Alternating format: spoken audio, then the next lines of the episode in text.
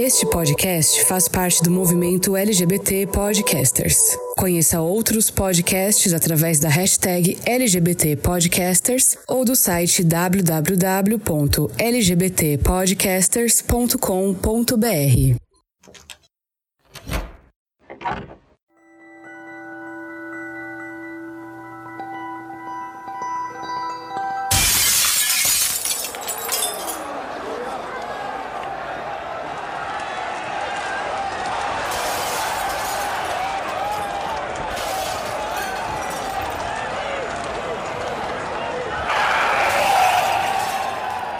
que vocês não fazem nada? Essa frase foi dita por Stormé de Larverrier, uma mulher negra, lésbica masculina, ferida por um policial enquanto era forçada a entrar em uma viatura para uma multidão de homens gays, mulheres trans, lésbicas e curiosos que observavam a cena na madrugada de 28 de junho de 1969. Foi com essa frase que tudo começou. Olhar para o passado é um movimento muito importante, mas muitas vezes acabamos esquecendo de fazê-lo. Reavaliar a nossa história permite identificar situações que precisam ser mudadas, ou então momentos importantes que foram decisivos e tomar decisões a partir deles, para garantir que eles não tenham sido em vão. Aquela noite de 1969 foi um marco, mas sozinho não trouxe resultado. Foi preciso continuar a luta que se deu início lá e que se espalhou por outros lugares do mundo para que uma revolução acontecesse. Chegamos em junho, o mês da diversidade, o mês em que somos bombardeados de mensagens sobre orgulho LGBTQIA+, vindos muitas vezes de marcas que espalham o mantra amor é amor aos quatro cantos. Mas será que esse movimento é de fato eficiente para quem está dentro da comunidade? Será mesmo que, diante do conservadorismo que assola o mundo nos últimos anos, basta colocar uma bandeira colorida no perfil para promover a diversidade? Nesse mês, nós vamos olhar para o passado, para Stonewall e outros movimentos para reavaliar o nosso posicionamento presente sobre o que é ser parte da comunidade LGBTQIA+ nos dias de hoje. Se hoje essa data é considerada um marco, então é importante que mais pessoas saibam o que aquela noite significou de fato. E ainda tem muita gente que não conhece o evento chamado o Distúrbio de Stonewall. Foi uma rebelião, uma insurreição, uma desobediência civil, não a porcaria de um distúrbio. Diria de la Verrier sobre isso.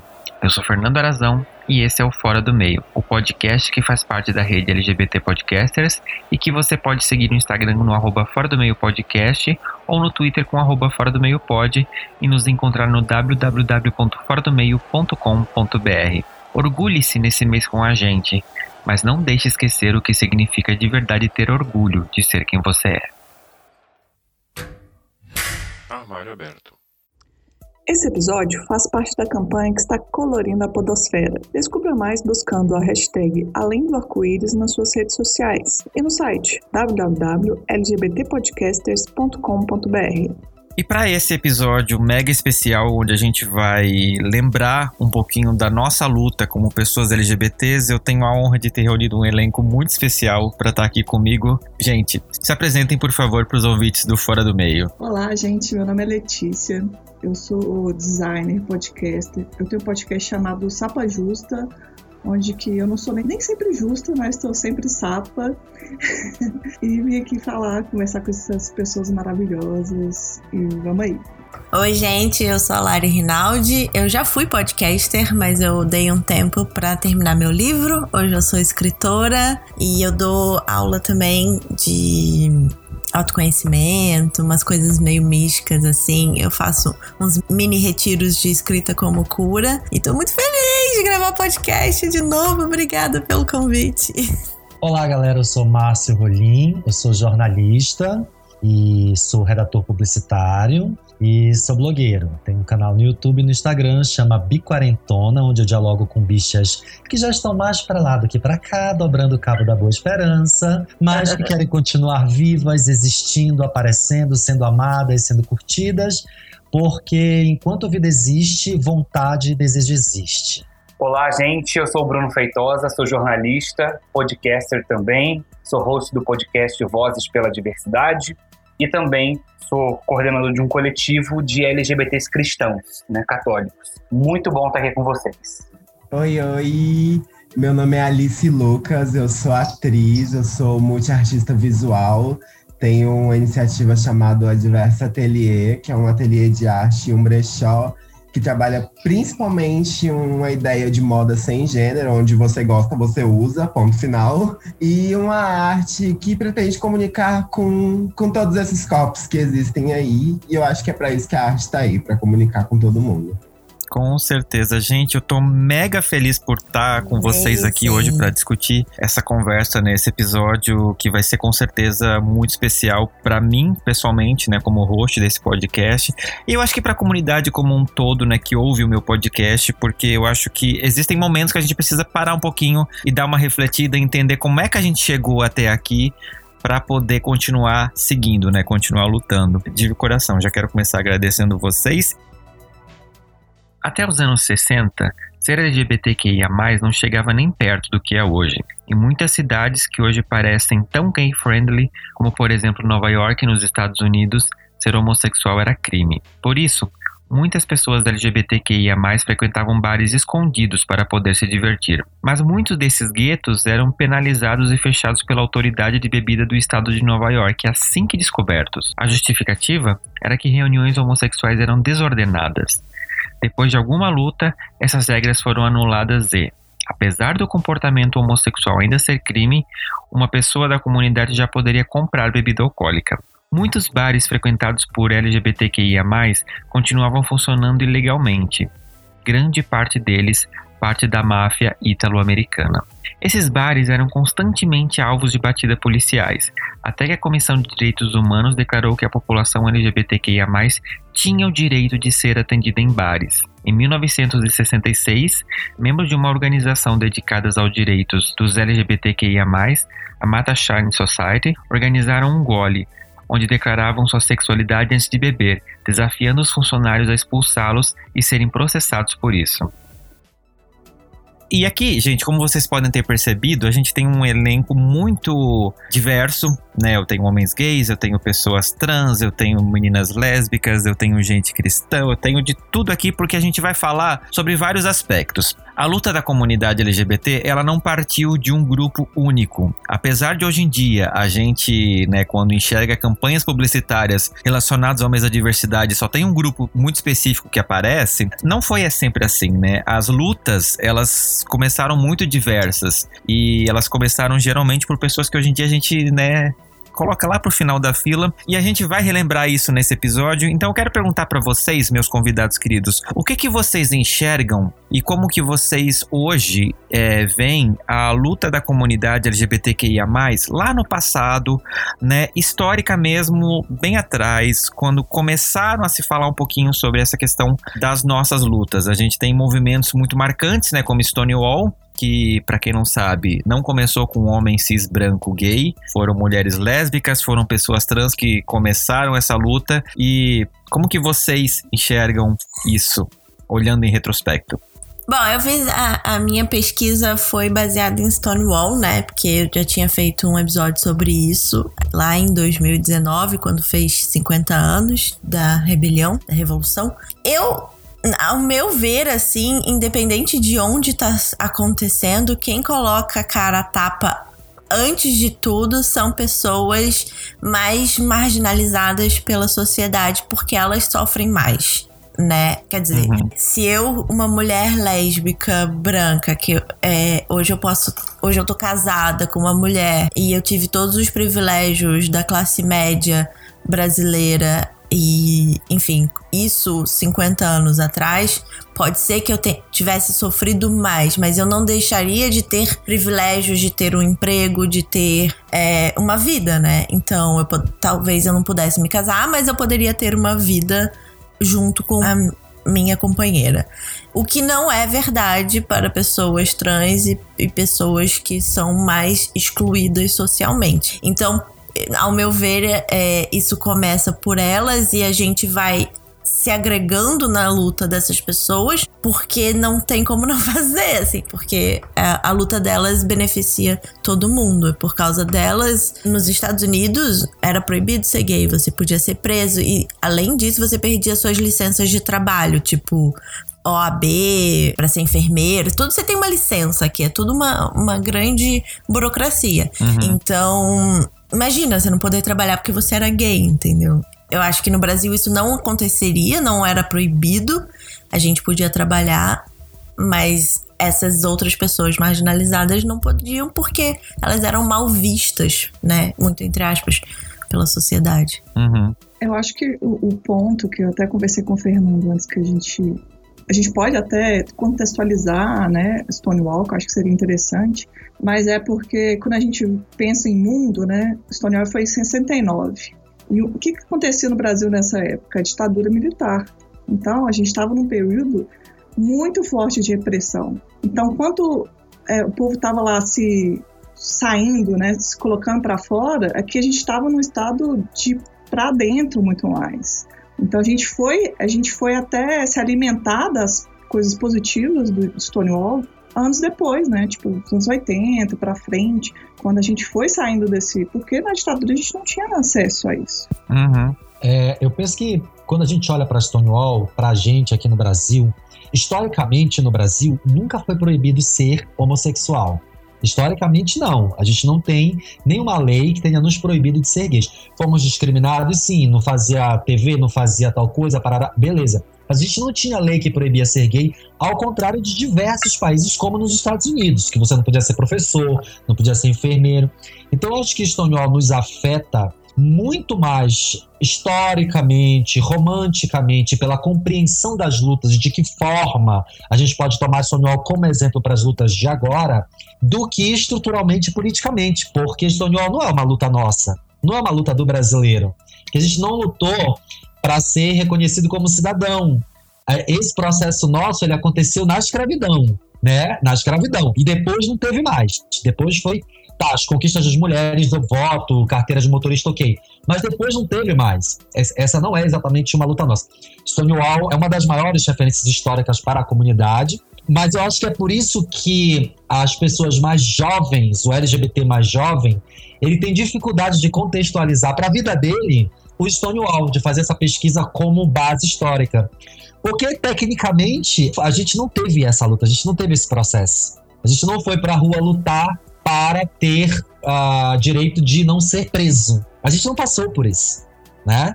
Então, uh, eu acho que o Stonewall é visto mais como literatura para a gente, uma literatura obrigatória, mas é uma literatura para nossa cultura, para nossa política. Uhum. A gente tem esse histórico de luta aí do Stonewall que quando a gente olha para o Brasil, como o Márcio disse, a gente não tem a nossa, né? a gente não foi para a rua para lutar por isso, mas acredito que muita coisa também, os brasileiros, nós brasileiros, acabamos nos fechando cada vez mais por causa da questão moral. Né? O Brasil sempre foi muito, teve essa questão é, moralista, religiosa, né, muito forte. Uhum. Então, assim, a gente não tinha lei, mas por outro lado, a gente tinha quase que uma imposição da igreja né, de que era extremamente proibido e isso era isso era abominável. Então, assim, as pessoas foram criadas e a gente cresceu ouvindo isso. A gente cresceu nesse ambiente de que era proibido, era pecado. Então, assim, sair desse casulo não foi fácil, né? A gente,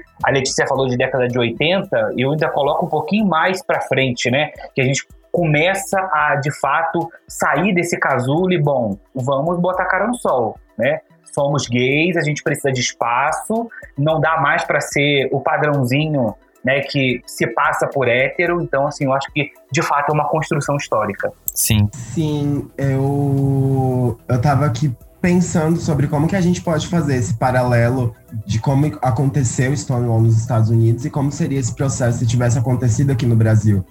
Porque eu acredito que o maior problema do nosso país são as coisas que não são ditas. A gente não tem uma criminalização direta à homossexualidade, a corpos diferentes do normal, mas a gente consegue perceber como esses corpos são claramente jogados à margem. Uhum. E aí acho que o grande problema realmente do nosso país é essa falta de, de a gente realmente tomar a rua. É, algum momento a gente espera muitos extremos para conseguir fazer isso. Tá? Porque, por exemplo, aqui no Brasil a gente teve a Operação Tarântula, que saiu caçando mulheres trans e travestis nas ruas do nosso país na, na época da ditadura, por exemplo.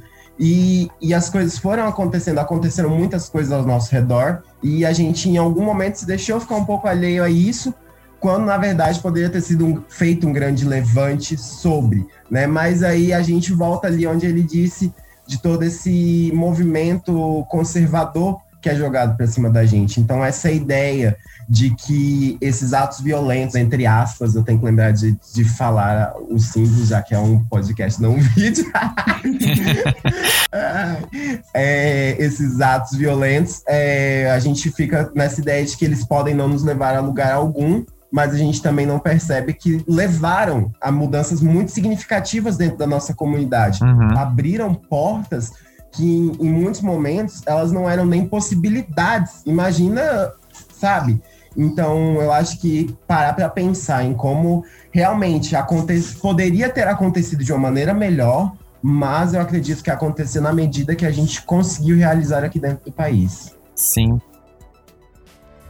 Stonewall Inn, um bar localizado em Greenwich Village, Nova York, era um desses bares controlados pela máfia, que lucravam muito com a comunidade rejeitada por outros estabelecimentos. Os donos subornavam a polícia para evitar batidas e os participantes precisavam assinar seus nomes em livros ao entrar, para manter a falsa exclusividade da casa. Logo, a casa foi ganhando fama entre a comunidade de Nova York. Gays, lésbicas, drag queens e trans andavam livremente aos seus arredores. Stonewall, inclusive, era um dos pequenos bares onde era se permitido dançar. Apesar do acordo com a polícia, nas primeiras horas do dia 28 de junho de 1969, a polícia invade o bar de surpresa. Com um mandato em mãos, eles agridem clientes e prendem 13 pessoas, entre funcionários e clientes, que contrariaram o estatuto de vestuário apropriado ao gênero do Estado, que determinava que a pessoa só podia se vestir segundo seu gênero designado ao nascer. O bar não tinha uma estrutura de saída de emergência e ninguém escapou da polícia.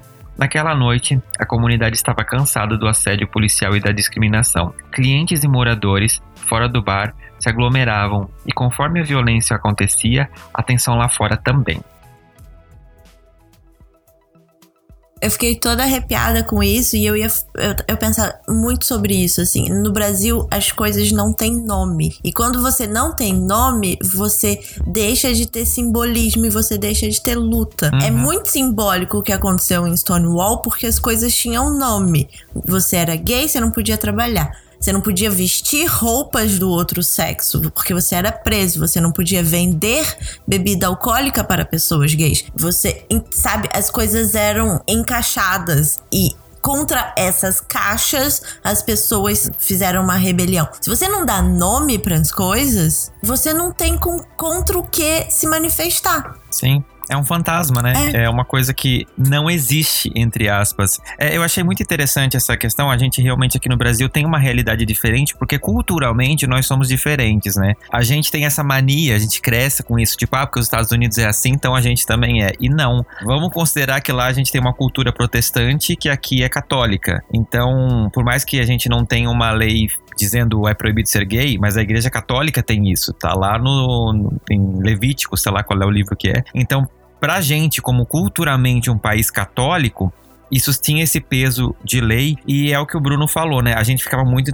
lá dentro, tipo, nossa, não posso porque é pecado, porque a igreja vai me condenar, porque, sei lá, eu posso ser queimado em praça pública em uma determinada época. Existe uma série de coisas que a gente cresceu culturalmente se podando com isso. E eu acho muito importante a gente falar que a questão brasileira, porque Stonewall é um marco para o mundo, né? Foi de lá que começou muitas das paradas do orgulho, foi onde o negócio se espalhou para o mundo mesmo e as pessoas começaram a parar e refletir sobre a sua realidade. Ô Fernando, só me permite, você falou, Claro. você falou aí que a gente cresceu se podando. Não, nós crescemos as pessoas e a sociedade e a igreja podando a gente. Uhum. Isso foi imposto por eles, né? Esse, esse conservadorismo muito forte, né?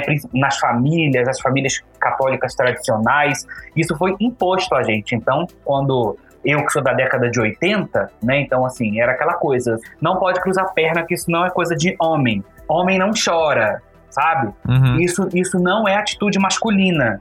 Então você, desde criança, muito pequeno, eu, fui- eu quando criança, fui uma criança viada. Então, assim, era muito difícil, porque, assim, e a minha família é muito católica, então, assim, você entra nesse universo e você começa a falar, bom, eu tenho que me adequar a essa caixa aqui, apertada, mas eu tenho que me adequar. E você vai se fazendo de tudo para estar ali dentro. Então, essa sociedade Sim. conservadora que nos coloca nessa caixa, né?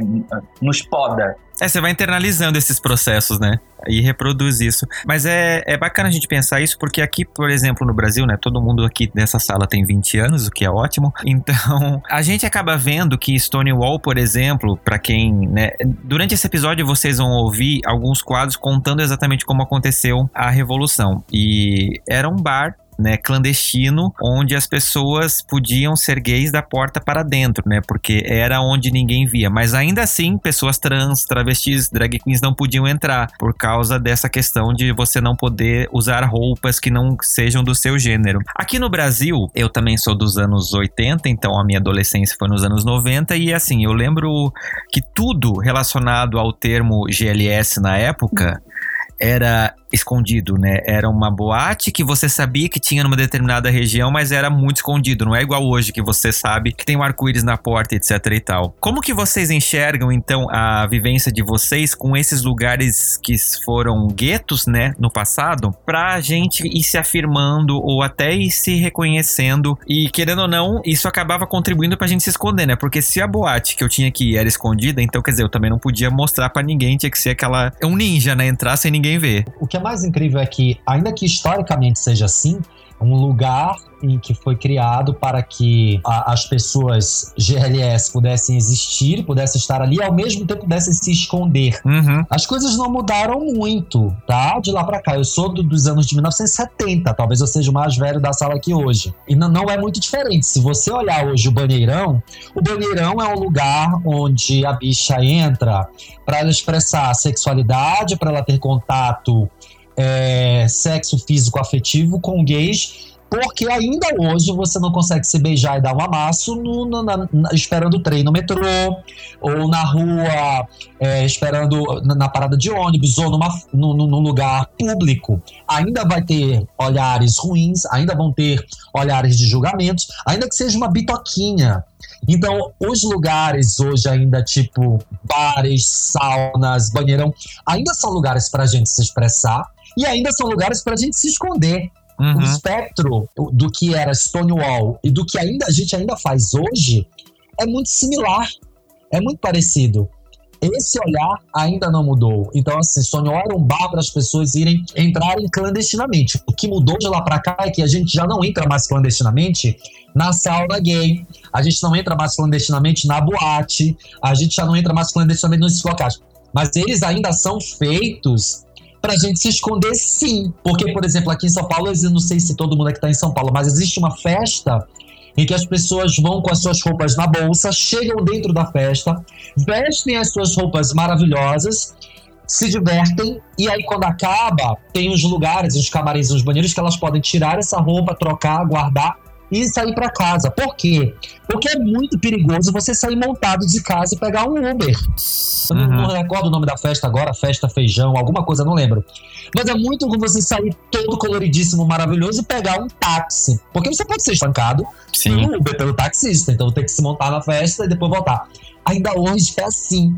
A gente ainda vive diversos bares Stonewalls no nosso dia a dia, dependendo de que letra a gente ocupa dentro da sigla. Sim. Principalmente as pessoas trans. Principalmente pessoas trans que. Eu conheço pessoas trans que me contam que não saem de dia de casa para ir ao mercado. Porque as pessoas veem uma. É, é para elas é uma bicha de peito, é, a, a lace, o cabelo, a roupa mais assim assado, é muito estranho.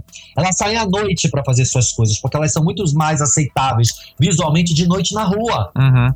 Então, a, a, gente continua vivendo, a gente continua frequentando pequenos Stonewalls em 2021. Se liga? Sim. Não é bizarro isso, não é monstruoso? Quer chorar. Eu fico, eu fico pensando, eu sou de Belo Horizonte, né? E os lugares que eu conheço, assim, de boate aqui são chamados de inferninho, né? Então, é, tipo, são lugares que você entra, assim, numa, num lugar quase insalubre, né? Eu fico assim, como que o jovem vai, depois de Covid, depois da pandemia, entrar num lugar daquele, que as paredes suam, sabe? Não tem, não tem, eu fico assim, como que alguém vai conseguir? Porque é surreal, assim. Eu não teria, eu não sei se eu teria coragem de entrar depois de uma pandemia, mas os lugares que são reservados pra gente são esses ainda, como o Márcio falou, em 2021. Né? Agora não tá reservado nada, que ninguém pode ir em lugar nenhum. Mas. Por favor, gente, o Covid ainda não acabou quando esse episódio foi no ar. É, mas eu fico imaginando, assim, é. Tipo, além de não ter segurança, então você. E aí, onde que a gente iria, né? Porque assim, eu quero ir onde eu sou aceita. É, é muito curioso a gente pensar como que ainda a gente frequenta esse tipo de lugar insalubre, né? Sim. No Rio é exatamente assim. Eu sou do Rio, né? No Rio também são chamados de inferninhos. E teve uma época, em 2013 mais ou menos, que um pessoal conseguiu levantar muito, assim. Um pessoal, um grupo que fazia festas, eles eram todos LGBTs e, e eles cresceram muito, muito grande e eles começaram a fazer festa no Jockey. Era tipo, eu ia para o Jockey para uma festa gay. Enfim, era uma coisa, ficou gigante assim. E foi muito marcante na minha história, porque eu sempre ia para os inferninhos, eu sempre ia para os lugares afastados, né, marginalizados da cidade. E pro jockey, que é um, um, símbolo, né, de riqueza, de alta sociedade, de tradição, não sei o quê. Uma festa gay, onde todo mundo ia montado, porque era a vibe da festa. Você ir montado foi muito legal. E tinha um monte de hétero top. E a gente teve que conviver todo mundo junto, tá ligado? Sim.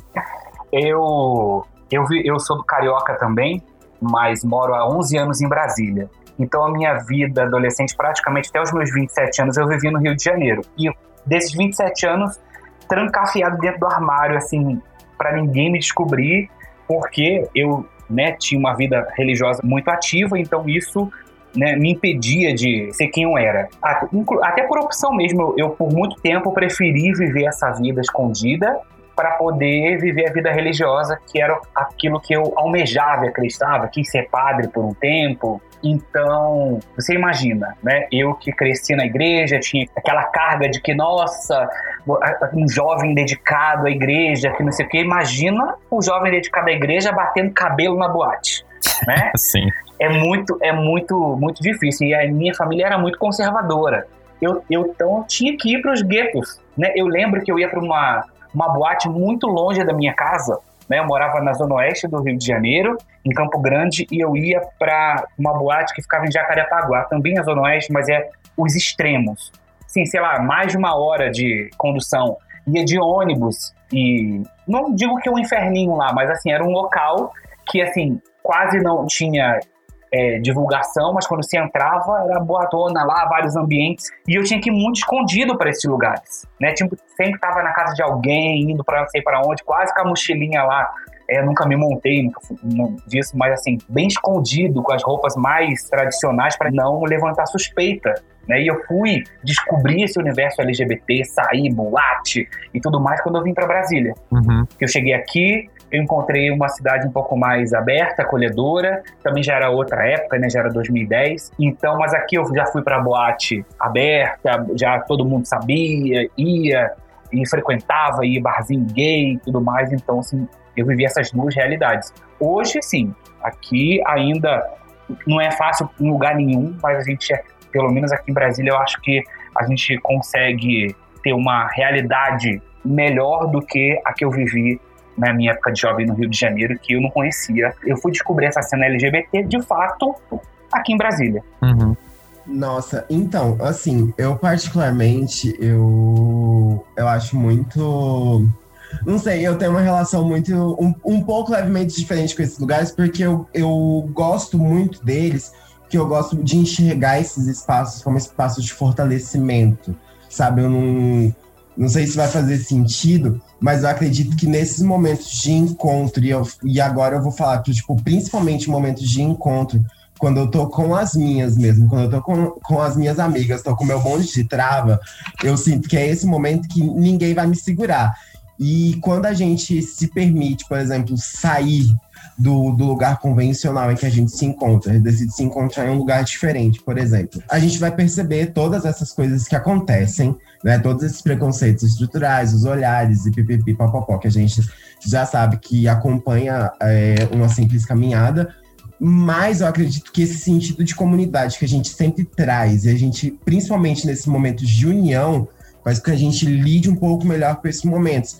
E eu enxergo isso como momentos muito importantes, sabe? Uhum. Porque a partir do momento, acho que ficou muito bem claro que para a gente retomar esses espaços, a gente vai ter que literalmente lutar por eles. Agora que eu acho que Stonewall faz mais sentido ainda para a gente nesse momento.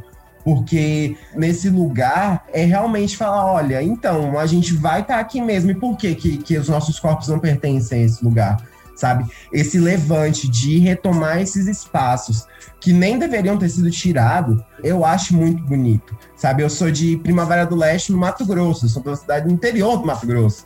A gente fez 35 anos agora, então a gente faz parte de uma cidade bem jovem, mas eu gosto de enxergar esse lugar que eu estou como um lugar até um pouco distópico, sabe? Porque Uhum. é, aqui a gente conseguiu é, construir esses espaços seguros e aos poucos a gente está conseguindo expandir esses espaços para outros lugares a partir da presença e desse sentido de comunidade também. Então, eu acho muito bonito quando, quando a gente utiliza esses coletivos, esses centros de encontro, essa força da presença é, que as pessoas que são iguais a nós nos traz, ela é uma força muito potente, é uma força de mudança.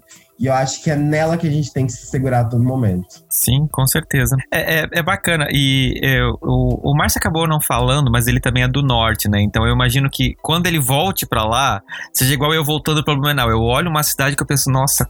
Isso aqui não era assim, tipo, tinha. Você consegue fazer esses paralelos, né? O que, que você consegue falar um pouco disso, Márcio? Quando você volta para hoje, para sua cidade, você consegue ver essa evolução lá também? Que querendo ou não, a gente tem aqui no Sudeste uma ideia do Norte que não é real, né? Como a gente tem de qualquer lugar extremo do Brasil. Porque a gente acha que o Brasil é Rio São Paulo, né? É, Belém é a metrópole da Amazônia. Então é uma cidade de pedras, com shopping centers e prédios gigantescos e sofisticados. E aí a gente acha que, na verdade, a gente vai tropeçar em jacaré, macaco, essas coisas, mas, gente, é uma luta pra ver um jacaré, tá? Você, vê um jacaré, você tem que ir no extremo, extremo sul da ilha. Pra você ver um macaco, você tem que ir numa reserva pra pedir uma autorização. Você não vai ver, tá, bicha? É mais fácil ver no Rio de Janeiro. Jacaré tem muito na Zona Oeste. Você ver no Rio de Janeiro, um jacaré é uma cobra do que você encontrar em Belém de Pará. Você tem que atravessar o rio e tal. Mas a, eu acompanhei toda a cena GLS de Belém do Pará. Aqueles bares, os primeiros bares que surgiram eram os bares de sapatão, porque era uma sapatão ousadíssima. A Ângela, e ela tinha um bar muito ousado que as pessoas ficavam ali na porta da casa dela, iam para lá beber, aquilo virou um bar. E uma das primeiras boates em Belém era um lugar assim, bem no centro do centro velho mesmo, centro histórico de Belém. E a gente sempre via os carros de polícia numa ponta da rua, na outra ponta. Assim, a gente imaginava, será que vai acontecer alguma coisa? É porque na rua onde tinha boate, era uma rua onde as travestis faziam programas, estavam ali trabalhando. Então juntava o lugar de trabalho das travestis, a única boate gay da cidade, e a polícia chegava ali para ficar de olho a noite toda até seis da manhã, quando tudo acabava. Então, assim, até hoje, 25, um pouquinho mais, né? Que a Titia tá com 43. 25 anos depois eu volto a Belém e a gente tem uma única boate que tá no centro, perto do. A mesma coisa, nada mudou muito nesse, nesse aspecto. Talvez um pouquinho a visão das pessoas tenha mudado, talvez um pouquinho é, o sentimento das pessoas em relação às pessoas LGBT tenha se ampliado através das mídias, das redes sociais, da TV, mas a mentalidade é a mesma, a insegurança é a mesma. A gente, eu chego em Belém, quando eu abro o aplicativo de pegação, você só vê peito, pé e mão. Peito, peito, pé e mão, barriga, barriga, pé, barriga, pé. Você não vê a cara de ninguém. Então, as pessoas ainda estão nos seus armários, nas cidades menores, nas cidades né? Infelizmente, nos interiores ainda é mais difícil. Quando eu vou a Belém, é isso que eu sinto. E eu não vou muito lá, tá, gente? Eu só vou uma vez ao ano. Mas eu vou todos os anos, eu vou todos os anos. É, eu consigo ver um pouco isso em Blumenau também. A- atualmente, eu lembro quando eu saí de lá tinha pé, mão e etc. Hoje em dia a gente já consegue ver umas carinhas lá. Isso me deixa muito feliz que ver, opa, as coisas estão acontecendo, né? E, gente, eu quero perguntar pra vocês, e eu queria começar talvez com a Alice, dessas lutas, porque, por exemplo, assim, Pra quem não sabe, quem tá aprendendo isso aqui hoje, o primeiro grito de Stonewall veio de uma mulher lésbica e a primeira pedrada veio de uma pessoa trans, né? Então, assim, é essa galera que a gente finge que, né, coloca lá pro finalzinho da fila, porque a comunidade, infelizmente, ainda tem esse foco, os holofotes no homem cis, gay, branco. Eu quero começar com vocês, gurias, para vocês me falarem como que vocês enxergam os reflexos dessas primeiras lutas em que, querendo ou não, foram pessoas como vocês que encabeçaram e são pessoas como vocês que até hoje têm que lutar para poder se afirmar nos seus lugares, né? O que, que vocês acham disso, olhando para o passado, para essas primeiras pessoas que começaram o movimento e de dizer, olha, eu existo, eu me orgulho de quem eu sou e vocês vão ter que me engolir? E para hoje, que paralelo vocês conseguem fazer? Olha, então. Vamos lá. Desculpa, me segurei para não falar palavrão, foi mal. Eu, eu, eu, acho que a primeira coisa que vem na minha cabeça é aquela bela frase que diz: Eu tô cansada. porque, porque eu acho, eu não sei como que é para as meninas, mas eu acho que é realmente muito, muito cansativo é, esse lugar, sabe? Porque é uma luta para existir mas também é uma luta para se afirmar a todo momento, sabe? É, eu tenho que estar tá falando, olha, vocês precisam me ouvir por causa disso, disso, disso, daquilo. E em algum momento, eu percebo que eu estou estagnada no discurso. Eu, eu sinto que eu estou falando as mesmas coisas há muito tempo, porque as coisas, elas caminham, mas ou elas caminham muito devagar, ou é uma mudança que não atinge o meu grupo. É uma mudança que não chega até o lugar que eu tô, mesmo que seja uma mudança iniciada por pessoas iguais a mim. Eu acho esse lugar muito, muito injusto.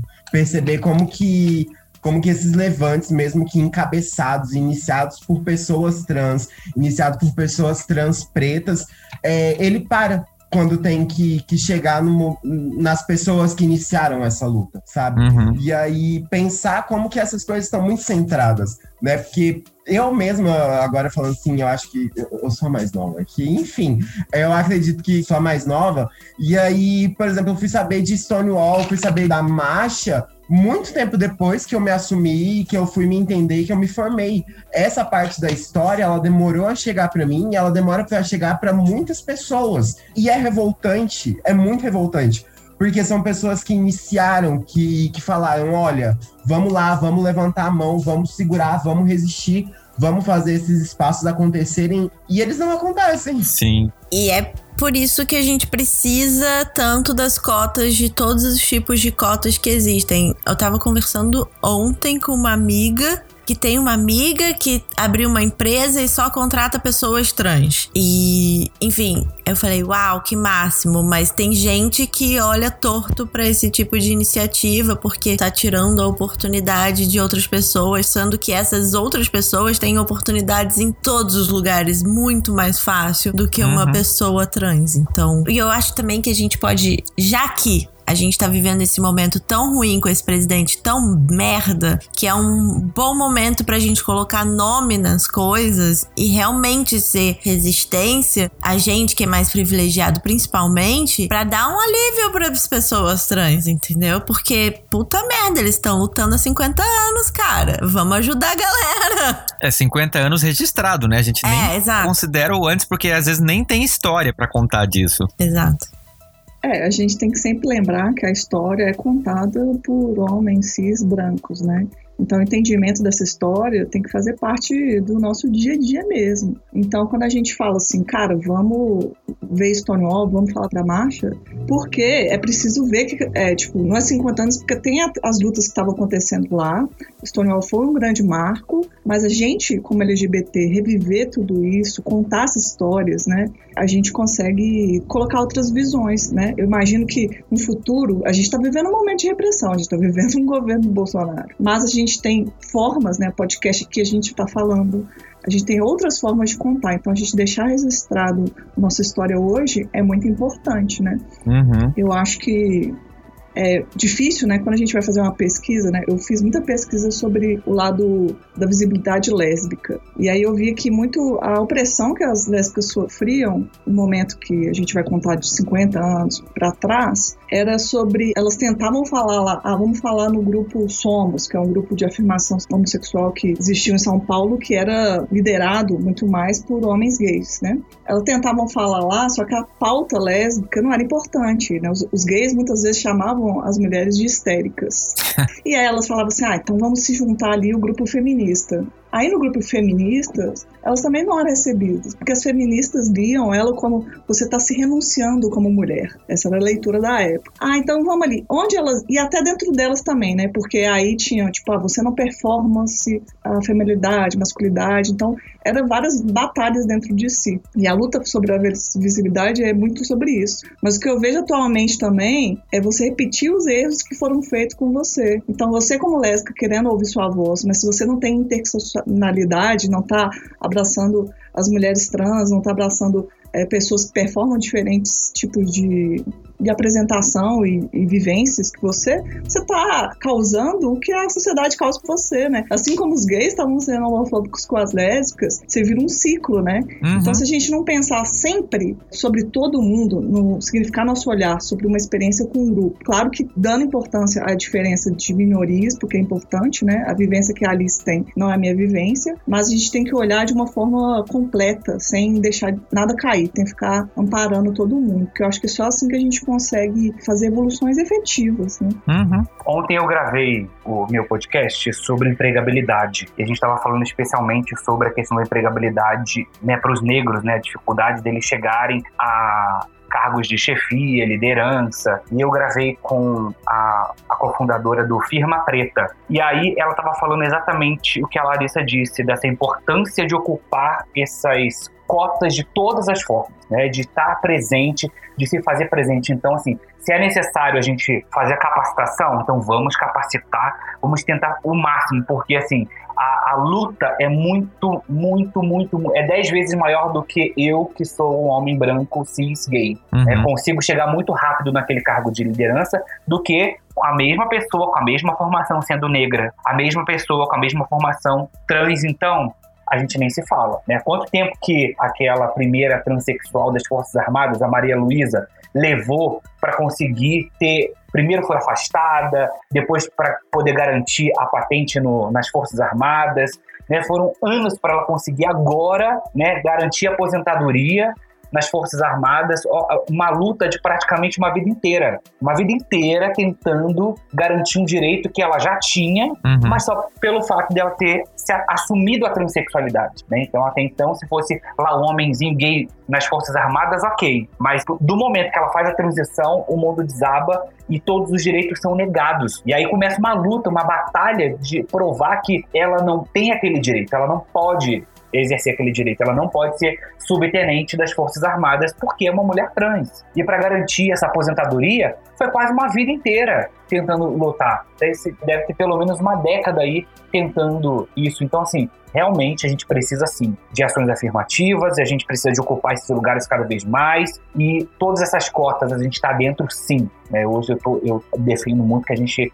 E, assim, um ajudando o outro, como a Letícia falou. Então, se eu, se eu tenho, posso ajudar, então vou ajudar, vou empurrar, vou colocar, e vou, da forma que eu puder, a gente tem que se juntar para um ajudar o outro, e principalmente para a gente poder garantir espaço para dentro da sigla LGBT a gente conseguir garantir né, é, acesso para todos. Sim. E olha só como se a gente apoiar quem não somos nós, né? Vamos dizer assim, tipo, apesar de sermos todos. Não vamos entrar nessa, nesse ponto agora, porque vai ficar muito confuso, mas as bichas, gays, trans, lá 50 anos atrás, a luta dessas pessoas que me permitiu estar tá casada hoje, que me permitiu mudar de país, porque eu sou casada, porque uhum. o meu visto é atrelado ao da minha esposa, que me permite viver minha vida. Quando eu casei, eu não tive que fazer nada. Eu fui no cartório e casei, entendeu? Só que isso uhum. não era uma realidade, assim, tipo, 10 anos atrás, sei lá. É muito novo isso. Então, quanto mais a gente faz hoje, mais a gente facilita a vida de quem tá vindo atrás da gente. E a vida é isso, né, gente? A vida é lutar Sim. pra evoluir. Senão a gente fica tudo na merda. Com certeza. Desculpa a palavra.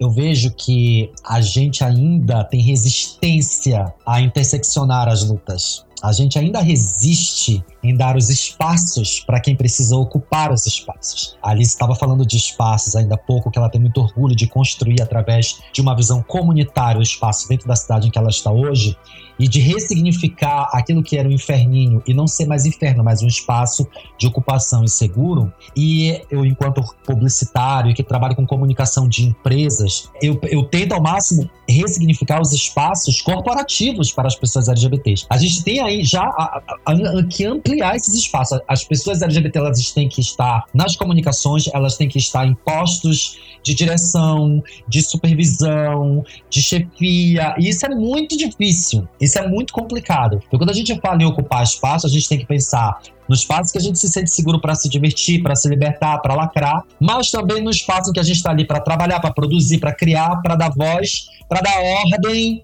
para dizer como é que vai ser a tendência, para dizer como é que tem que ser feito e para dizer não para algumas pessoas. Esses espaços eles precisam ser ocupados de forma igualitária e isso é muito difícil, né? E eu, eu gravei um, um, vídeo recente agora que ainda não consegui editar, que o título é Onde estão as bichas velhas? Porque é muito comum você ver homens velhos ocupando todos os espaços. Você tem um cara de 72 anos, galã de novela, casada com uma atriz de 32 na novela. Você tem esse cara de velho branco que ele é chefe do banco. Você tem esse velho branco fazendo tudo, ressignificando a vida dele em todos os aspectos. Mas a bicha, a travesti, a sapatão velha, onde eles estão? Porque a gente não tá vendo essas pessoas que estão velhas. Que espaço essas pessoas estão ocupando, meu Deus? Para onde estão indo os LGBTs que estão caquéticos? Entendeu? Estou ali de 72 anos. Eles estão Será que eles estão vivos? Será que eles existem? Então, assim, a ocupação de espaço precisa ter essa visão macro, né? De eu preciso ocupar, eu preciso ser útil enquanto o tempo está passando para mim. Eu preciso ter utilidade, preciso aparecer enquanto o tempo está passando para mim. E ocupar esses espaços, eu preciso ocupar todos os espaços. Mais tarde, acho que a gente vai falar de alguma coisa sobre isso. Eu estava escrevendo um roteiro exatamente da diferença entre o que é privilégio e o que é um direito humano básico. Que a bicha veio me chamar no Instagram de bicha privilegiada, porque eu morava no centro, num apartamento de 100 metros quadrados no centro. Bicha, não! Morar. É, é, todo mundo tem direito a moradia, a água e a internet. Isso é uma condição humana, tá? É diferente de privilégio. Privilégio é eu ter frequentado a Universidade Federal porque eu tenho a pele mais clara, porque pessoas pretas não entram em universidades federais. Isso é Essa é a diferença entre privilégio e direito, mano. Ter comida na minha geladeira o mês todo durante a pandemia, sem me preocupar se eu vou comer amanhã, não é privilégio, amor o Estado tem a obrigação de fomentar comida para mim o mês inteiro. Então, se eu tenho comida o mês inteiro, isso é obrigação do Estado fomentar. O governo federal tem que me dar, é meu direito tá? Privilégio é diferente de condições, de direitos. Então a gente precisa traçar esses nortes para a gente entender os lugares que a gente precisa de fato ocupar e lutar por esses espaços, como a Alice falou. Eu preciso brigar por eles. Novamente, nesse momento, a gente precisa ir para a luta, porque a gente precisa retransformar e ressignificar esses espaços que a gente ocupa, senão eles vão tomar. Sim. Vão tomar como foi tomado há 60, 70 anos atrás e vão tomar de novo agora especialmente durante esse governo fascista que a gente está vivendo, esse liberalismo escancarado, que para mim não é neoliberalismo, é liberalismo mesmo, tá? Que é escancaradíssimo o liberalismo.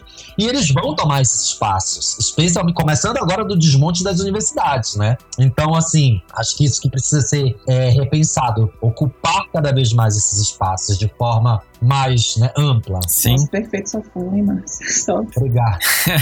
Sim, com certeza. É, e é bacana a gente falar isso. Querendo ou não, falando dos guris agora, e eu inclusive, é, somos aqui o quê? Três homens brancos, cis, é, que performam uma heteronormatividade, apesar de gays. E a gente olha então para os outros grupos, a gente é o. A comunidade LGBT coloca na frente, né? Tipo assim, esses são o perfil da comunidade LGBT. Homem, branco, etc. E qual que é o nosso papel? e eu queria perguntar especificamente pro Bruno e pro Márcio, que vocês enxergam que a gente, opa, vamos dar dois passinhos para trás para que as lésbicas, as pessoas trans possam dar os seus cinco passinhos para frente? O que, que vocês enxergam que pra gente, como comunidade estruturada, do jeito que a gente é estruturado hoje, por que, que a gente não faz isso? Qual que é a nossa dificuldade? Qual que, na opinião de vocês, é o maior impedimento pra gente ter essa consciência de tipo, opa, deixa eu sair um pouco do palco? Nossa, difícil essa, hein? é... é uma desconstrução muito.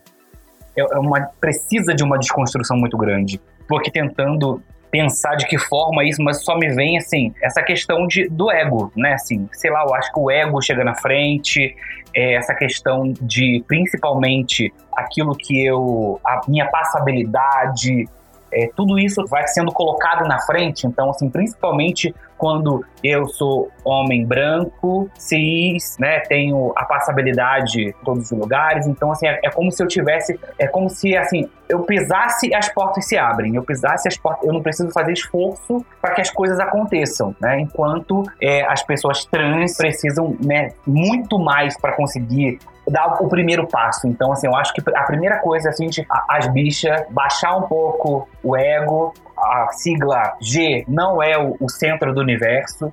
A gente precisa baixar essa guarda, a gente não é o topo, não, não pode se considerar assim. E eu acho que a gente precisa. Acho que o ego, esse egocentrismo do homem gay, branco, da padrão, precisa ser quebrado um pouco isso, né? A gente poder olhar para o lado. Gente precisa olhar para o lado, dar a mão pro B, pro L, pro T e caminhar junto. Eu acho que é por aí. Olha, eu acho que estruturalmente a questão toda é a misoginia. O homem, ele é misógino. Ele é misógino em sua estrutura, em seu nascimento. O homem nasce, ele é programado. Não é, não é programado, isso é, isso é burrice dizer isso, mas ele é ensinado a ser misógino independentemente da construção do processo que ele faz de ser gay. Ah, eu nasci, eu sou uma bicha, o mundo tá salvo. Não, amor, você é uma bicha, você continua misógino, porque olha só, historicamente, a parada do orgulho era a parada gay. A festa da diversidade era a festa gay. O beijo polêmico da novela era o beijo gay. Já tinha umas lesbiquinhas dado uns beijos por aí que já tem um tempo. Era o beijo gay. Tudo é gay. Não, não é ego. Não é ego, na minha opinião, não é egocentrismo. É estrutura. É patriarcado. Nós gays, a gente faz todo um processo de desconstrução para ser bicha. Ah, eu vou me aceitar enquanto bicha, eu sou bicha bichérrima, eu vou pra parada, eu vou falar pra minha mãe, pro meu pai, eu tô aceito, vou lutar pelos meus direitos.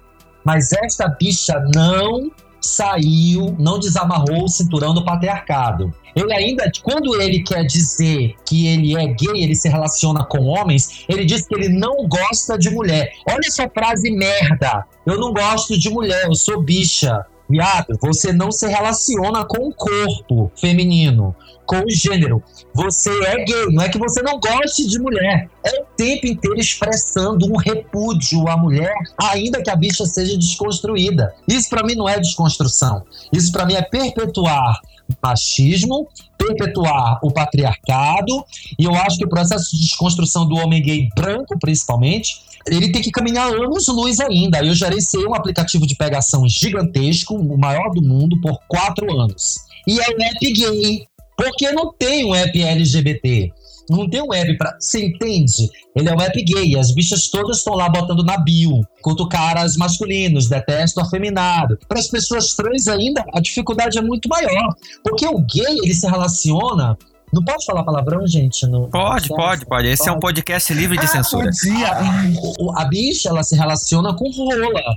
Ela não se relaciona com homem né? Então, tem um menino trans ali e ele não come o menino trans, que é o menino trans tem buceta. Aí ele corta, corta a relação dele, corta. Porque buceta tá ligada ao feminino e o gay tem horror, pavor do feminino. A mesma coisa, quando eu não vou, não tenho lugar para falar sobre isso, mas a gente tem a, a questão transfóbica muito forte dentro do, do feminismo, né?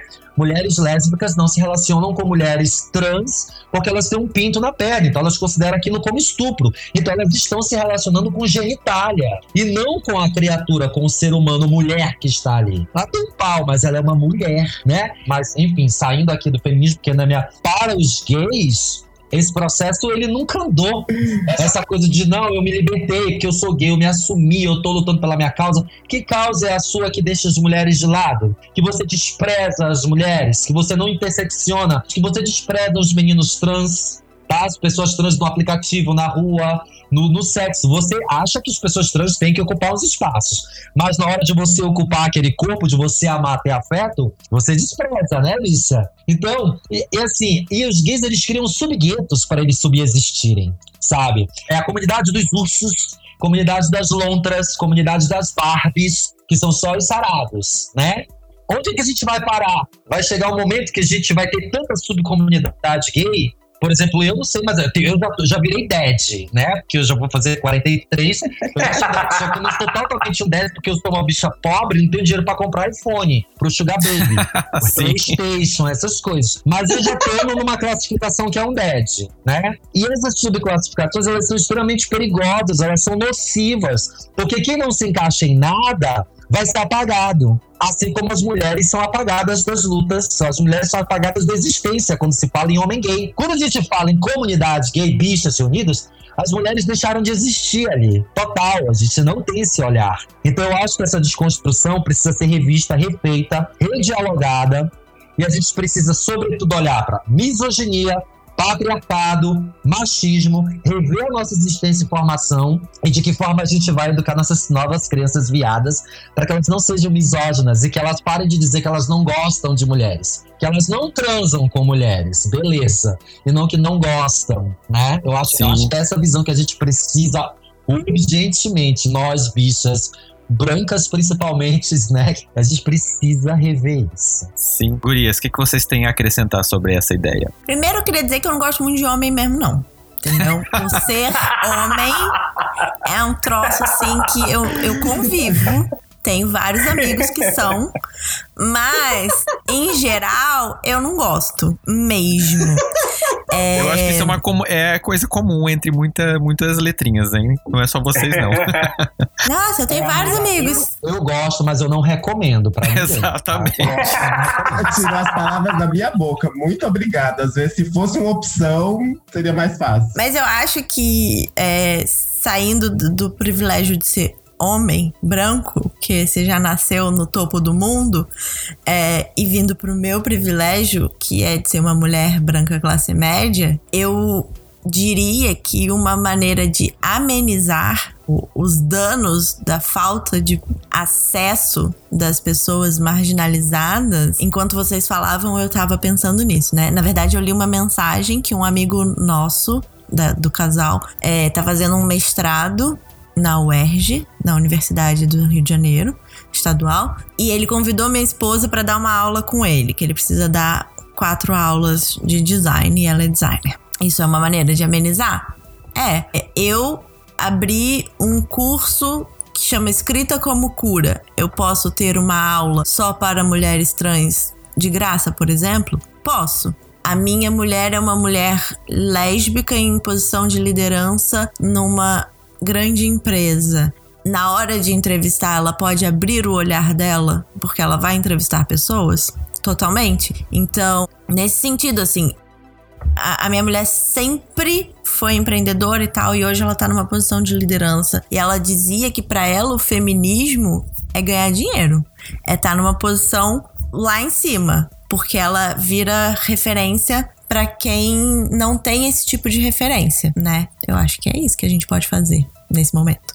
Eu acho que quando a gente pensa numa visão de como eu posso pensar numa luta. Eu acho que você nunca pode. Eu, como mulher lésbica, branca, que performa uma certa feminilidade, se eu for lutar só por isso, eu tô fazendo uma luta do meu próprio umbigo. E eu acho que toda luta que é somente voltada para o seu próprio umbigo, ela já começa meio que errada, talvez, né? Então, eu como lésbica, e, por exemplo, com o meu podcast, eu tento proporcionar uma leitura que, por exemplo, o homem gay, ele sempre teve algum espaço na mídia, de certa forma, às vezes caricata, não discordo disso, mas como um homem divertido, né? Muitas mulheres héteros, elas querem ter um amigo gay. Isso tem suas críticas. Mas ele tem aquela visão. Uma mulher lésbica, por exemplo, ela não é, tipo, nunca vi alguém falar, nossa, que vontade de ter uma amiga lésbica. Quando você ouve isso, é de um homem machista que quer te falar de mulher com você, e eu não quero esse tipo de amizade verdade, não.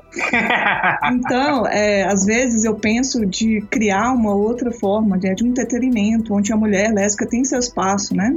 Só que quando eu penso criar esse movimento e não incluo é, dar voz para uma mulher trans, ou para um homem gay que não performa a feminilidade, ou várias coisas assim, a minha luta não faz muito sentido. Quando a gente fala de estrutura, que estrutura é essa? Né? A gente pode repetir as palavras sem dar significado. É como o Márcio falou, vem de uma estrutura de um machismo. O machismo é o pai da homofobia. A gente precisa realizar isso. Tanto tem muitos homens que gostam de repetir, ai, buceta, nem pensar que nojo, o quanto isso é prejudicial, mas eu tenho 33 anos e não é de tempos atrás que amigas minhas lésbicas não gostavam da palavra lésbicas. Elas se chamavam de gay. Ah, eu sou gay porque para elas o gay era mais é, afofado, assim, menos duro do que a palavra lésbica. A palavra sapatão, então, carrega outra carga em cima. Então é importante entender os termos, entender como a gente vai trabalhar nisso para a gente mesmo e principalmente fazer crítica, né? É, o, o Márcio também citou, é, existe muita é, transfobia, né? A mulher lésbica, às vezes, ela, por ser muita repressão, por, por um, uma sociedade muito falocêntrica, ela acaba repetindo isso de uma forma que ela ela não questionou bastante, ficou raso. A luta dela fica rasa. A partir do momento que ela exclui a vivência de alguém, a luta dela é rasa. Então, assim, é, esses questionamentos que a gente tem que trazer pra gente é o questionamento que a gente tem que pedir pra letra G. A gente faz dentro da gente também. Eu acho que isso vai misturando por aí. Sim. Assim, onde a gay não há paz, esse é meu ponto, muito obrigado. é, mas é, é, realmente muito, muito isso que, que os meninos falaram, que parece que a partir de um momento, toda vez que a gente vai se aproximando mais de algum aspecto de feminilidade, essa pessoa vai sendo mais distanciada, sabe? É muito estranho, eu acredito, olhar para a comunidade e pensar como que esses distanciamentos vão sendo criados né? Porque isso interrompe toda uma rede. Eu acho que a comunidade como, como um todo, eh, nós temos muito a aprender um com os outros. A gente tem é, muita informação, muita, muita coisa que a gente foi carregando na nossa bagagem que pode contribuir com a história do outro, que pode auxiliar na jornada do outro. E por causa disso a gente interrompe um processo que poderia ser um pouco até menos doloroso para gente, que é aquela coisa quando a gente está em contato com os nossos, quando a gente está nessa coisa do. Eu faço teatro de grupo, então eu tenho um sentido de coletivo muito grande. Então, quando a gente. Eu vejo essa potência muito grande nos coletivos, e quando a gente é impedido de criar coletivos é, diversos, a gente para esse processo. Porque são tantas siglas na na comunidade LGBTQIA+, e aí os grupos vão se reduzindo a esses núcleos. Cada letra só pode interagir com a sua letra, cada um no seu quadradinho, mas quando que a gente passou a, a caminhar para esse lugar de, de, afastamento se a comunidade LGBT é sobre amor? Uhum, exato, exato. Quando um policial agrediu uma lésbica na cabeça, forçando ela a entrar na viatura, ela gritou por ajuda e a multidão começou a tirar moedas, garrafas e pedras na polícia. Em minutos, centenas de pessoas deram início à revolução. A polícia, alguns presos e um escritor de Village Voice, um jornalista independente, se esconderam no bar, que quase foi incendiado pelos manifestantes. Corpo de bombeiros e um esquadrão de choque controlou o incêndio e dispersaram a multidão. No total, o confronto durou cerca de 45 minutos, mas os ocorridos na noite acenderam um fogo maior dentro de cada uma das pessoas que estavam lá presentes. Depois dali, nas noites seguintes, novas manifestações ocorreram na Rua Christopher, a rua onde fica o bar, e muitas das pessoas que participaram nas noites seguintes estavam também na noite do conflito. Novos incêndios ocorreram em latas de lixo, a polícia tentou prender manifestantes, mas eles começaram a ser defendidos pela multidão. Os protestos continuaram mais alguns dias de forma parecida, dando início a uma luta pelos direitos LGBTQIA+, que não recuou mais. Depois de Stonewall, outros protestos aconteceram e a onda do orgulho LGBTQIA+, foi se espalhando pelo mundo. Em 28 de junho de 1970, um ano depois do confronto em Stonewall, ocorreu o Liberation Day, na mesma rua Christopher, também em Los Angeles e Chicago, dando origem ao que hoje conhecemos como Paradas do Orgulho LGBTQIA+. Gente, olha só, eu não vou falar aquele textinho de encerramento desse episódio, porque esse episódio vai continuar. Essa foi só a primeira parte, a gente ainda não acabou, ainda tem muita coisa para discutir, mas ó, fica comigo que o episódio ainda não acabou. Vamos pro Se Joga. Se Joga. E não se joga desse primeiro episódio do especial de junho, eu vou deixar para você uma indicação de um livro que eu recebi através da nossa parceria com a Companhia das Letras. Beijo, gente. É um livro que eu ainda não terminei de ler, eu quero deixar isso muito claro, mas que ele tá me prendendo horrores. Ele se chama Na Casa dos Sonhos, da Carmen Maria Machado. A Carmen conta a história de uma personagem que é lésbica e que começa um relacionamento mega fofinho daqueles que todo mundo quer ter e ele vai se tornando uma relação abusiva no meio do processo. Eu achei interessante porque a gente não vê muitos livros ou muitos relatos desse tipo de relação na comunidade LGBT. Parece que só tem casais felizes aqui, quando dá certo, dá tudo sempre certo. E eu tô achando muito interessante a gente ter essa visão porque a gente fala muito dessas relações dos outros, mas a gente esquece às vezes que a gente, como ser humano, tá sujeito a esse tipo de coisa em qualquer tipo de relação. Então é um livro que eu recomendo muito, tá me deixando muito tipo, uau, tá? Fica aqui minha indicação para vocês, tá valendo muito a pena. Depois eu conto para vocês se eu gostei do final. Convidados, o que, que vocês deixam de indicação para os ouvintes do Fora do Meio? É, eu vou deixar um perfil do Instagram que chama Preta Caminhão, um perfil da Jamine, ela é aqui de, de Belo Horizonte também. Ela é uma mulher preta que achou uma forma de se expressar através da moda. Ela fala sobre várias coisas, mas o ponto principal dela lá atualmente é sobre moda. Ela é uma fofa, ela é uma maravilhosa. Eu acho que todo mundo devia seguir ela. Já estou seguindo. Eu posso dar um recado muito rápido antes de dar minha dica? Pode. Você, brasileiro no exterior, para de enrolar esta merda e traz o seu título para o exterior. Brasileiro no exterior pode e deve votar para presidente do país. A transferência termina ano que vem. Então faz logo. Demora cinco minutos. Se você tiver uma pendência, ele já vai te mostrar, vai te dar um boleto de sete reais. Você pede pro seu pai pagar, sua mãe, sua tia avó, periquito pra pagar lá no Brasil. E você vota contra o Bolsonaro ano que vem. Olha que maravilha. Por favor. É brasileiro que tá em outro estado também, né? Que tem muita gente que não que muda. Eu conheço povo que vai pra São Paulo e não transfere o negócio. É isso, gente. Vamos. A gente precisa todo dia lembrar que é, nossa responsabilidade. E eu vou indicar um livro também, que chama Indomável, da Glennon Doyle. É um memoir, é uma autobiografia. A Glennon Doyle já era escritora e ela era casada com um homem, enfim, é, tinha três filhos e tal, e ela se descobriu lésbica numa conferência de escritoras. Quando ela viu a esposa dela entrando, ela falou: Oh my God, né? Tipo, uau, é isso que eu tava procurando a vida toda. E esse livro que é, é a história dela, é a história de como ela conhece a esposa dela e é Juro, eu tô apaixonada pela, pela Glennon Doyle, já li vários livros dela depois disso. E ela é maravilhosa, gente. Essa história é incrível. Leiam. Arrasou. Eu quero indicar um livro do Mahmoud Baidon. É, vamos nos libertar dos preconceitos. Mahmoud é um ex-BBB. E agora ex no limite. E agora ex no limite é um amigo querido, uma pessoa que eu gosto muito, que a gente tem uma relação. A gente conversa muito. Ele escreveu um livro sensacional chamado Não Sou e não curto afeminados, que são reflexões viadas sobre a efeminofobia nos aplicativos de pegação.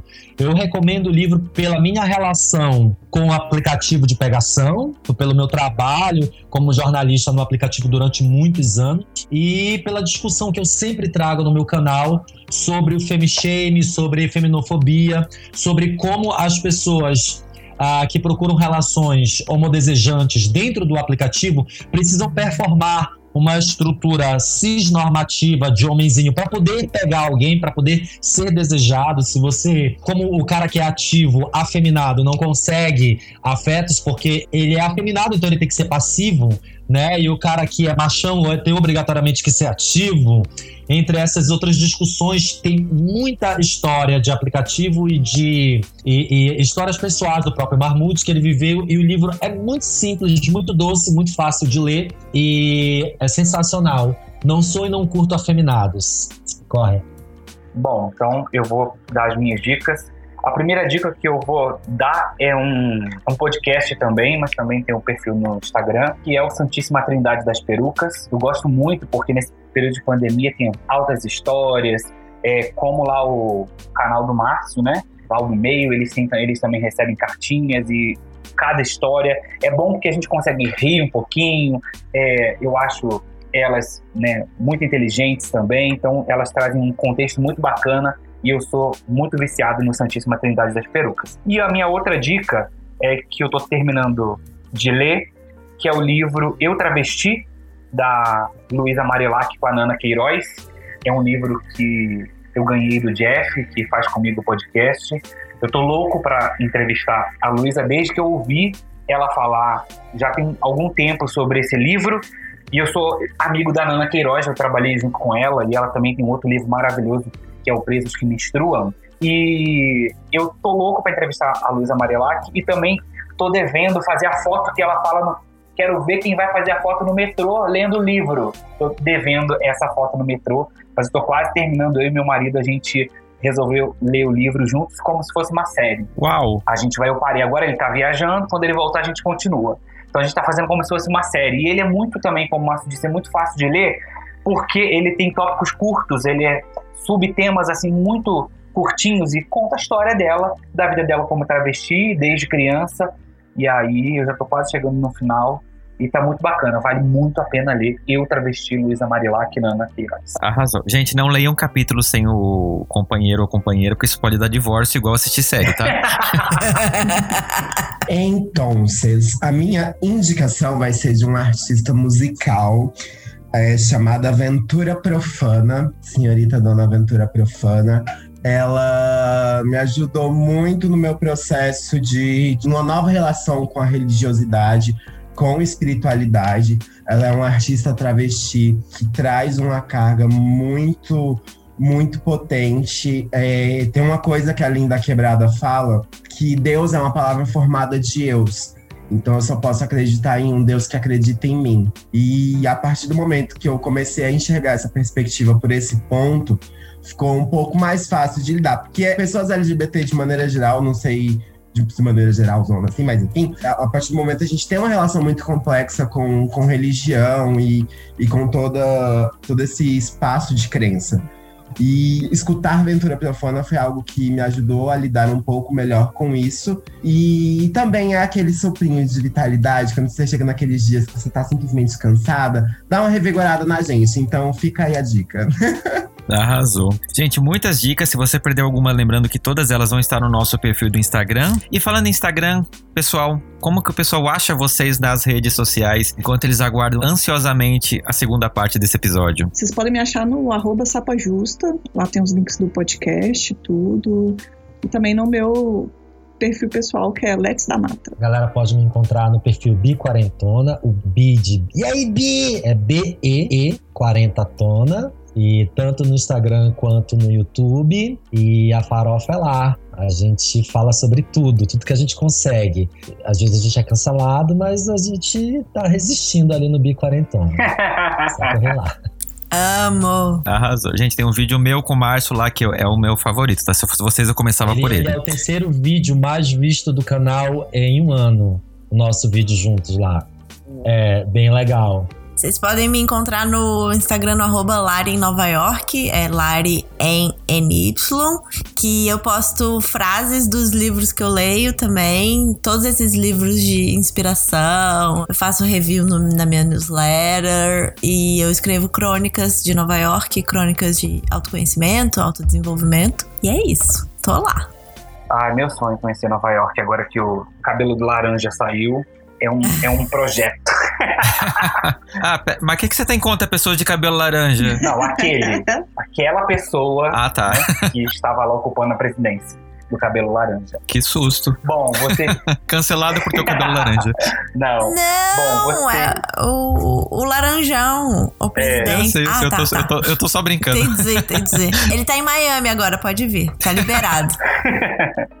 Bom, vocês podem me encontrar no arroba newsdvpd, que é o nosso perfil do podcast Vozes pela Diversidade. É, lá a gente também tem a newsletter, Twitter, lá tem como encontrar a gente. Também pode me encontrar num perfil que eu tenho chamado arroba Meu Banco Rosa. É um projeto que eu tenho para falar sobre positividade que eu criei pós que eu saí de uma emissora de TV, onde eu trabalhava muito com pautas de criminalidade, essas coisas todas. Saí daquele universo, eu precisava respirar e falar coisas boas, positivas, então eu tô lá no arroba Meu Banco Rosa. É um perfil pequenininho ainda, mas pode me encontrar lá, a gente pode conversar, eu gosto de usar esse perfil para falar sobre coisas legais, coisas positivas, coisas boas, sair desse universo tóxico, principalmente que eu né, vivia quando eu trabalhava na TV. E também tem o meu perfil pessoal, arroba brunofeitosa13, e aí se você for legal, se você for de boa, você pode me seguir.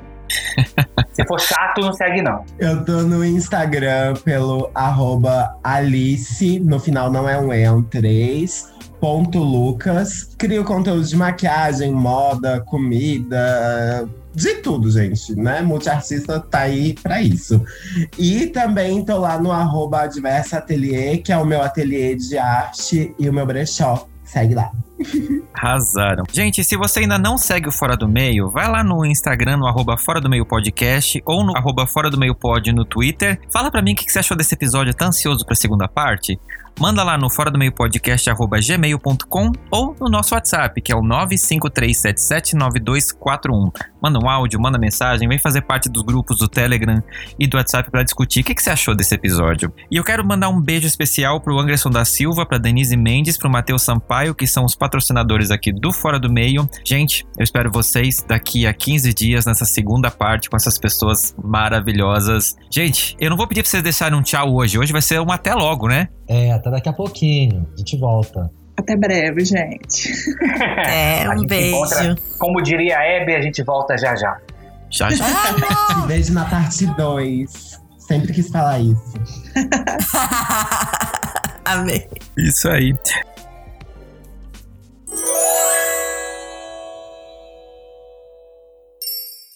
Este podcast faz parte da Podcast. Conheça os demais programas da rede acessando podcast.com.br.